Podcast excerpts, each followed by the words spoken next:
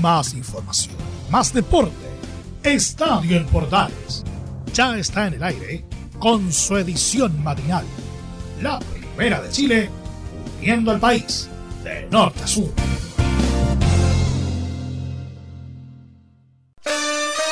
shake your body, baby, do that conga. No, you can't control yourself any longer. Come on, shake your body, baby, do that conga. No, you can't control yourself any longer.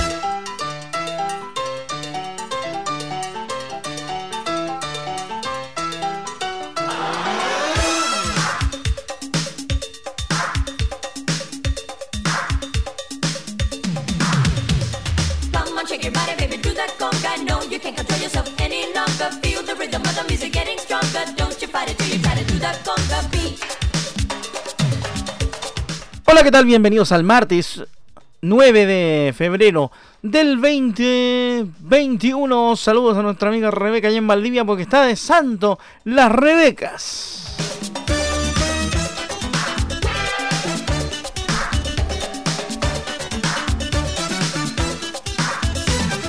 En un programa plagado de ritmo junto a Miami Sound Machine empezamos nuestra edición matinal de Estadio en Portales. Esta jornada de martes muy especial porque estamos a la espera de lo que será la penúltima fecha del campeonato de primera división que tiene muchísimo por definir arriba y también en la tabla de abajo y en la ponderada.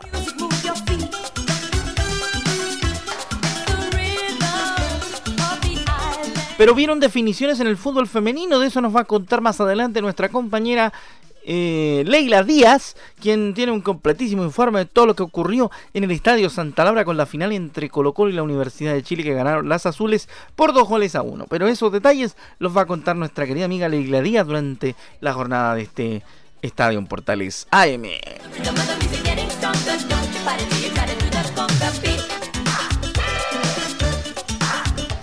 En otro plan de la noticia, recordemos que siguen las repercusiones por el fallecimiento de Mario Osben.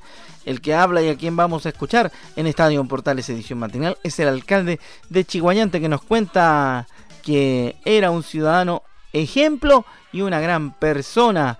El eh, gato Osben, habitante de Chihuayante que nació en esa ciudad y tuvo la fortuna, como siempre decimos, de fallecer en el mismo lugar donde nace. Algo que no mucha gente puede decir o no se puede decir de mucha gente.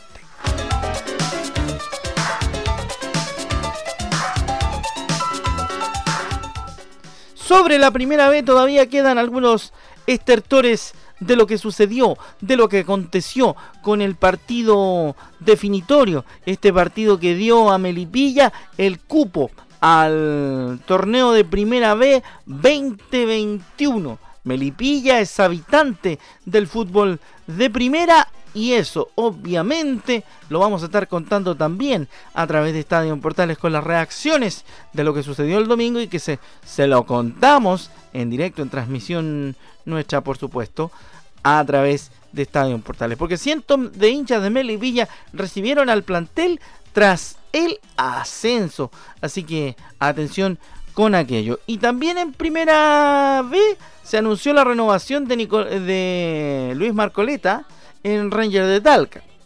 Sigue don Luis Marcoleta Yáñez al mando de la escuadra piducana. Y en Barnechea, Jaime Pizarro asume como fuerte candidato. Eso se lo vamos a estar contando enseguida en Estadio en Portales.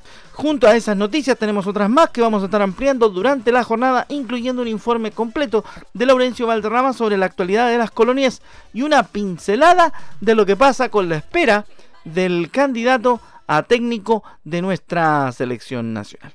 De eso y de mucho más vamos a estar hablando en la presente edición de Estadio Portales y su versión matinal para hoy martes.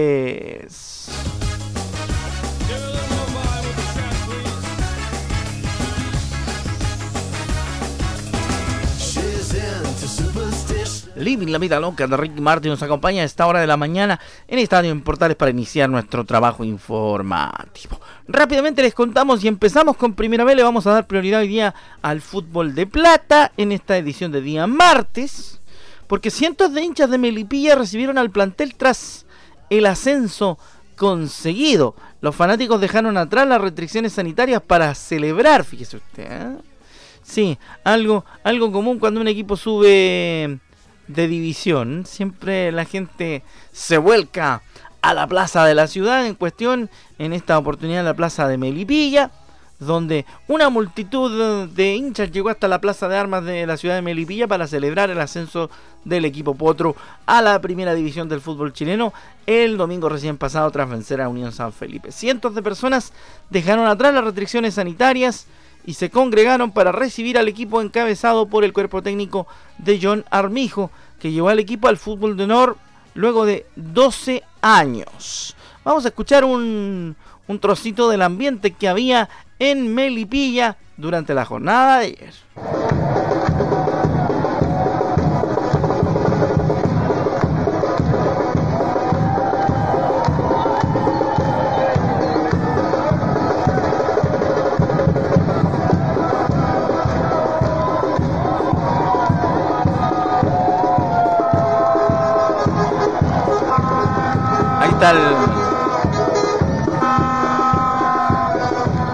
Ahí está el momento cuando llega el bus de Melipilla a la plaza de armas de esa ciudad con redoblantes, con bombos, con platillos y la gente cantando. ¿ah? Lo vamos a escuchar nuevamente para que usted tenga la posibilidad de hoy.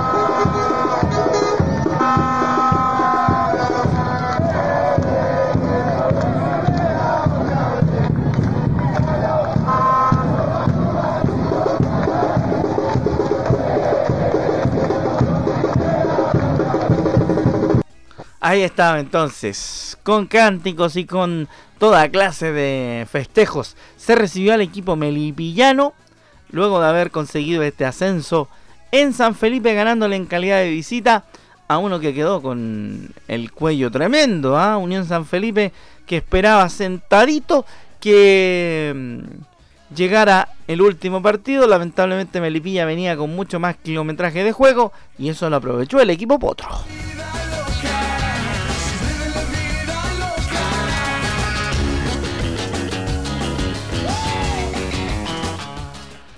Rápidamente seguimos entonces en Estadio en Portales, edición matinal, porque continúa la información de la primera B. ¿ah? Sigue la información de la primera B a través de nuestra edición. ¿ah? Rápidamente le voy a contar qué pasa con dos clubes de la primera B, como dijimos en el comienzo de nuestro programa. Vamos a hablar de Rangers de Talca. El equipo talquino anunció la renovación del entrenador Luis Marcoleta. El DT tendrá la misión de conseguir ahora sí el ascenso a la primera división luego de haber quedado a la vera del camino. Rangers anunció el pasado viernes la renovación por una temporada del entrenador Luis Marcoleta para afrontar la próxima temporada de la Primera B. Mediante un comunicado, el equipo maulino informó que se ha renovado el vínculo contractual por una temporada más con el cuerpo técnico encabezado por Luis Marcoleta Yáñez. Tenemos la firme convicción que de la mano del profesor y su equipo de trabajo podemos seguir construyendo el sueño de regresar a la primera división, dicen los talquinos. Por último, en el comunicado se señaló y se agradece el irrestricto apoyo que siempre demostró la fiel hinchada talquina en la temporada recientemente finalizada, esperando que en el corto plazo puedan acompañarnos desde las gradas una vez superada la situación de pandemia, dicen los eh, regentes del cuadro talquino, que volverá a ser dirigido por el profesor Luis Marcoleta.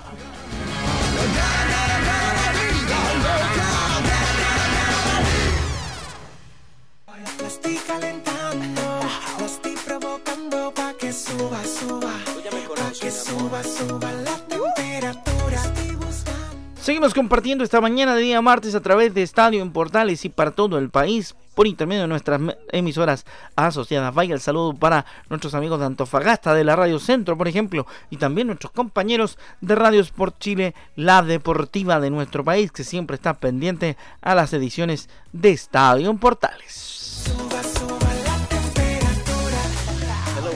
Otra más de primera B para terminar este bloque del fútbol de plata chileno a través de Estadio en Portales. Hay que decir que hace rato que mm, Jaime Pizarro no, no estaba en, en, los eh, planes de ningún club.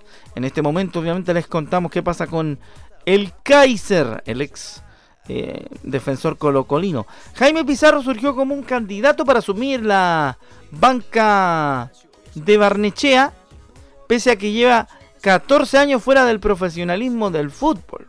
Mira tú, sin entrenar, lleva 14 años. El histórico ídolo de Colo Colo surgió con fuerza como candidato para asumir la banca del AC Barnechea.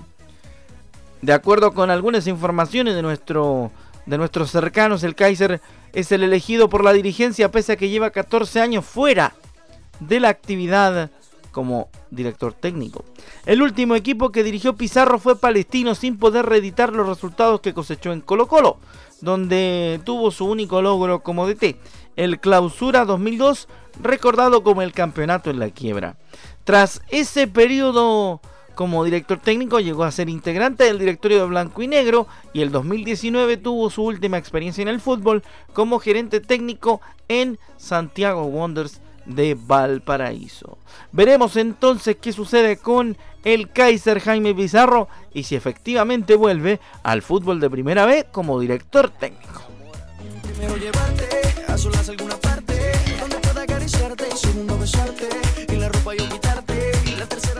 Seguimos haciendo Estadio Portales en edición matinal. El sonido de Maluma y Eli Palacios con este temperatura a esta hora de la mañana para compartir con todo Chile la información que siempre tenemos a través de Estadio en Portales. Siempre nosotros pendientes de todo lo que sucede con el mundo del deporte a través de la Primera de Chile y especialmente con lo que sucede en el fútbol de plata de nuestro país, como ha ocurrido en esta sección. Nos vamos rápidamente a recibir el primer contacto de nuestra jornada porque nuestra compañera Leila Díaz ya está lista para contarnos qué pasó con el fútbol femenino. Leila, buenos días. La final de el segundo cupo a la Copa Libertadores de mujeres se disputó el fin de semana y Leila Díaz nos cuenta a partir de este momento en su reporte todo lo que ocurrió en el Estadio Santa Laura. Buenos días Leila, gusto de saludarte. Bienvenida a Estadio en Portales, edición matinal de hoy martes. Dale con todo nomás Leila, buenos días. Hola Rodrigo, ¿qué tal? Un gusto saludarte. Buenos días a todos los que nos están escuchando a través de Estadio en Portales AM. Vamos a hablar rápidamente de lo que tiene que ver con el fútbol femenino, cuya actualidad ha tenido modificaciones a partir de lo ocurrido el día viernes, donde se jugó el pase a Chile 2, la clasificación a la Copa Libertadores Femenina. En este partido se enfrentaron los equipos de Universidad de Chile y Colo Colo, con ganancia para el equipo azul por dos goles a uno. Vamos a escuchar las declaraciones de las protagonistas de esta definición por el Chile 2 del fútbol femenino a Copa Libertadores. Sí, yo creo que vamos a seguir trabajando al 100% como lo hemos hecho y seguir, porque la U todavía le falta mucho por crecer. Fue un partido tremendamente interesante, Rodrigo. Vale la pena consignar que se jugó en el Estadio Salta Laura, donde el equipo azul hizo de local en esta final. Obviamente nosotros a través de Estadio en Portales estaremos informando todo lo que sucede de cara al fútbol femenino en esta temporada que se viene pronto y también la próxima Copa Libertadores. Un gran abrazo fue el informe de Leila Díaz para Estadio en Portales, edición matinal. Muy buenos días.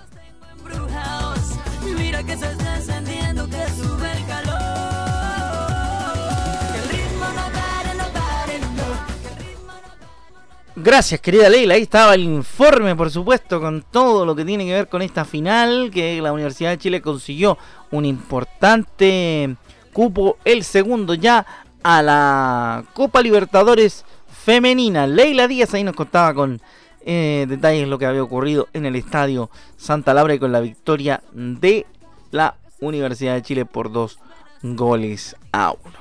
Seguirá Leila participando de nuestros... Eh, informes habituales, así que vaya acostumbrándose a la voz de nuestra querida Leila para lo que resta de nuestro programa de aquí antes de nuestra de nuestro periodo de vacaciones que también pronto lo tendremos, ¿ah? pronto tendremos nuestro eh, periodo de vacaciones, así que mientras llega nuestro periodo de asueto nuestra querida Leila Díaz nos va a contar todos los detalles de, en diferentes informes, también aportando al equipo de Estadio en Portales edición matinal. Así que gracias Leila, te mando un gran abrazo, muy amable por tu completísimo informe y reporte, por cierto. Vamos rápidamente con más información a esta hora de la mañana. Seguimos haciendo Estadio en Portales en vivo y en directo como siempre cada mañana para contarles todo lo que ocurre en el mundo deportivo. Nos vamos al poli rápidamente, sí, nos metemos en el polideportivo rápidamente porque em, en, la, en la página de los otros deportes que habitualmente hacemos en estadio en Portales, les contamos que lamentablemente hay un montañista perdido, hay un montañista extraviado, donde dice el Ministerio de Deporte que colabora con todo lo que esté a su alcance en la búsqueda de Juan Pablo Mor. Le contamos inmediatamente con detalles aquello. El montañista nacional se encuentra desaparecido en el K2. El Ministerio del Deporte publicó un comunicado este lunes con lo cual dio a conocer que mantiene permanente contacto con la familia del montañista chileno Juan Pablo Mor, que se encuentra desaparecido en el K2 de los Himalayas y que también apoya con todo lo que esté a su alcance en relación con su búsqueda. Según dio a conocer la cartera del Ministerio de Deporte, desde que se conoció la desaparición del deportista chileno, los equipos del MINDEP han sostenido una constante comunicación con el Ministerio de Relaciones Exteriores para así realizar un trabajo mancomunado, coordinado y colaborativo. La, la, entidad está en contacto con la familia de Juan Pablo con el objetivo de brindar apoyo y compañía de parte del Ministerio a fin de ayudar en las gestiones que requieran y obtener información detallada y en tiempo real de la situación que permita colaborar con las acciones que sean necesarias para el beneficio de nuestro deportista. En ese sentido, precisaron que como Ministerio del Deporte permaneceremos atentos a lo que suceda dentro del desarrollo de este hecho, colaborando además con todo lo que esté a nuestro alcance y con la esperanza de tener novedades positivas sobre la situación del deportista. De momento las autoridades pakistaníes suspendieron este lunes por mal, tiempo, la búsqueda en helicóptero de los tres montañeros, entre ellos el chileno Juan Pablo Mor, que perdieron contacto con sus respectivos equipos el viernes cuando trataban de escalar el K2, una expedición que ya ha cobrado la vida de dos escaladores en esta temporada. Los escaladores habían dejado el campamento a la madrugada del viernes para aprovechar una ventana de buen tiempo para tratar de hacer cumbre en el K2 de 8.611 metros de altura y horas después los equipos de ellos fueron incapaces de contactar con ellos y sus localizadores y GPS dejaron de dar señales, por lo que el sábado se inició la búsqueda en helicóptero de los montañeros. Así que esperamos tener buenas noticias en las próximas horas y en los próximos días de este montañista extraviado, montañista nacional Juan Pablo Mor.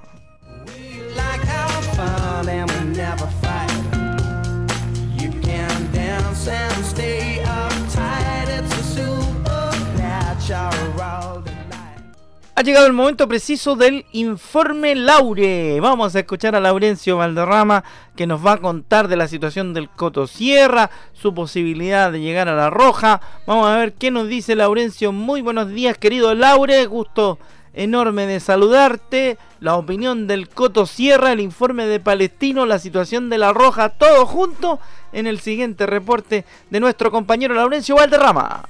Muy buenos días, Rodrigo.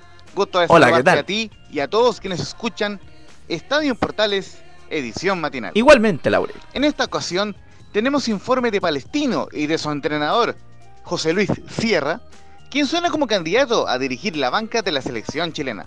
Ello ante la baja de los principales aspirantes, los argentinos Matías Almeida y Hernán Crespo. El técnico de Palestino ha sido sondeado por parte de la dirigencia de la NFP, pero al menos hasta ahora no ha recibido un llamado oficial por parte del organismo que preside Pablo Milat. Justamente, el Coto Sierra se refirió a sus opciones en la selección chilena y esto comentó en rueda de prensa tras la victoria 3 a 1 ante Everton el sábado en el Estadio Sausalito de Viña del Mar. Escuchas al Coto Sierra en los micrófonos de Estadio Portales. Yo no me voy a referir a rumores porque en definitiva yo no tengo ninguna información oficial, ¿no es cierto?, por parte de nadie de, que sea así, como usted dice, que, está esa posibilidad. Yo vuelvo a repetir lo mismo que dije durante la semana. Eh, mis fuerzas, mis energías están centradas, ¿no es cierto?, fundamentalmente en lo que estamos haciendo acá con, con Palestino. Estamos muy ilusionados de, del momento que estamos viviendo y de lo que viene, así que nada, esa es lo que nosotros como cuerpo técnico, en definitiva, lo que, nos, lo que hoy día nos convoca y a lo que estamos abocados y estamos muy contentos. Si bien el Cotosierra trata de bajarle el perfil a los rumores y seguir enfocado en Palestino, lo cierto es que la gran figura del partido ante los viñamarinos, Luis Jiménez, respaldó la opción que el mundialista en Francia 98 tome la banca de la Roja. La palabra del mago Jiménez a la transmisión oficial, tras anotar dos goles ante Everton, en Estadio Portales, edición matinal. Para mí sí, tiene todas las condiciones, tiene mucha experiencia, eh, me gusta mucho su forma de, de, juego, es un fútbol ofensivo, un fútbol con, siempre con, con el manejo de balón y, creo que lo podría hacer muy bien. No, no sé, no me corresponde a mí decirlo. Eh, espero que, lo que sí espero que sea pronto porque la verdad es que creo que estamos dando mucha ventaja eh, al respecto con, con las otras selecciones. El gran aval que tiene José Luis Sierra Pando para dirigir a la selección chilena son dos cosas. Primero su pasado, porque fue campeón como técnico de Unión Española del torneo Transición 2013 y además logró el título del torneo de Apertura 2015 con Colo Colo. Ello antes de su paso por el fútbol de Medio Oriente.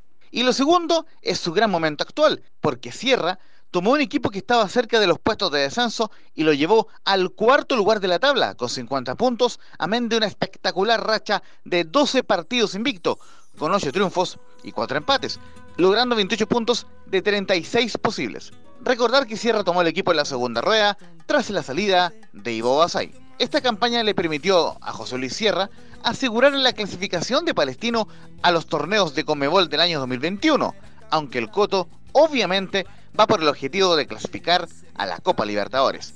La última de Sierra en Portales Digital. Un poco lo dije en una pregunta anterior. Yo creo que nosotros, afortunadamente, hoy día podemos mirar la tabla desde otro lugar, pensar, ¿no es cierto?, en, esto, en este objetivo. Te vuelvo a repetir, el objetivo máximo nuestro es eh, tratar de ahora de ganar los, dos partidos que nos quedan, sumar la mayor cantidad de puntos y ver dónde quedamos, en qué, en qué situación quedamos al final de, este campeonato. Hacer cálculos a mí no me, no me gusta mucho. Eh, creo que uno tiene que jugar para ganar y bueno, en definitiva vamos a intentar ganar los dos partidos que nos quedan. Pero lo mismo dije anteriormente, que no nos debemos olvidar, ¿no es cierto?, en el lugar que estábamos. Yo vuelvo a repetir, lo he dicho un par de veces, cuando nosotros perdíamos con Calera, ¿no es cierto?, hace varios partidos atrás, eh, nosotros éramos penúltimos en ese momento en el campeonato, es decir, éramos el, el equipo número 17 en la tabla. Ya estamos en el lugar cuarto, pero no nos debemos olvidar, ¿no es cierto?, de, ese, de, ese, de lo que nos costó salir de ahí para llegar acá. Entonces hay que valorarlo, hay que atesorarlo, hay que defenderlo y eso es lo que tenemos que buscar en estos dos partidos que nos quedan. Lo cierto es que los dos últimos partidos, el jueves ante Huachipato en Talcahuano y el que falta ante Coquimbo en la cisterna, que todavía queda por confirmar su día y horario, podrían ser los últimos de José Luis Sierra en Palestino. Si bien la directiva de Jorge Huawei no se ha pronunciado derechamente al respecto, está claro que Sierra debe terminar el campeonato nacional antes de asumir un eventual desafío en la selección chilena. Por último, consultamos con gente de Palestino y el contrato de José Luis Sierra es hasta finales de la temporada 2021. Sin embargo, la directiva árabe no tendría problema en dejar partir al Coto Sierra a la selección chilena, si es que la directiva de Pablo Milat le hace caso a Jorge Pelicer, quien ha retirado públicamente, tras asumir como técnico de la Unión Española, que la NFP debe llamar ahora al Coto Sierra para que asuma en la roja. Veremos si esta semana o la próxima asume el primer DT chileno en 14 años en la selección nacional. Un fuerte abrazo virtual, Rodrigo, para ti y para todos quienes escuchan Estadio en Portales, edición matinal. Cuídense mucho en este contexto de pandemia y que Dios les bendiga. Yo no te he vuelto a ver, ya no recuerdo tus ojos, ni siquiera tu mirada. Gracias, Laurencio. Muy buenos días. Que tenga una buena jornada y también eh, a quedarse en casa, como bien dice. Y recibimos el abrazo virtual de nuestro compañero Laurencio Valderrama. Ya estamos en lo último de nuestro programa, pero nos vamos a despedir contándoles eh, parte de lo que planteó el alcalde de Chihuayante respecto de el gato Osben. ¿eh? ¿Por qué? Porque la muerte del gato Osben sigue marcando a, mucha gente que tuvo bastante que ver con el fútbol y también a su, a su pueblo natal, Chihuayante. El alcalde de esta ciudad dijo que, em, que era un ciudadano de grandes méritos de la ciudad de Chihuayante. Vamos a escuchar al alcalde de esta ciudad, Antonio Rivas, hablando sobre el fallecido Mario Gato Ofen. Esta pérdida de nuestro vecino, concejal, ciudadano de mérito y, además un destacado arquero de muchos clubes eh,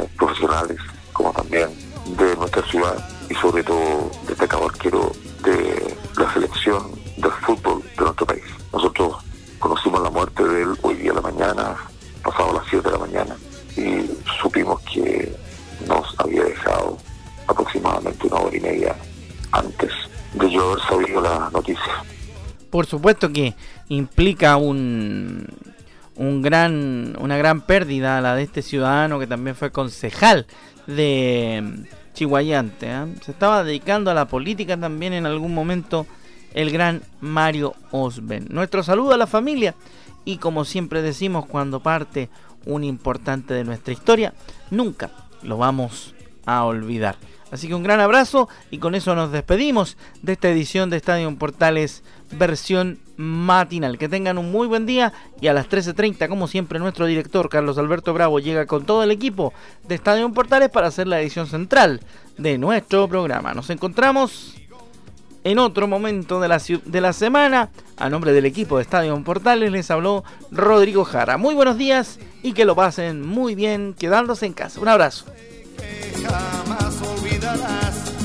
La amistad que nos ha unido. Más información, más deporte. Esto fue Estadio en Portales, con su edición matinal. La primera de Chile, viendo al país de norte a sur.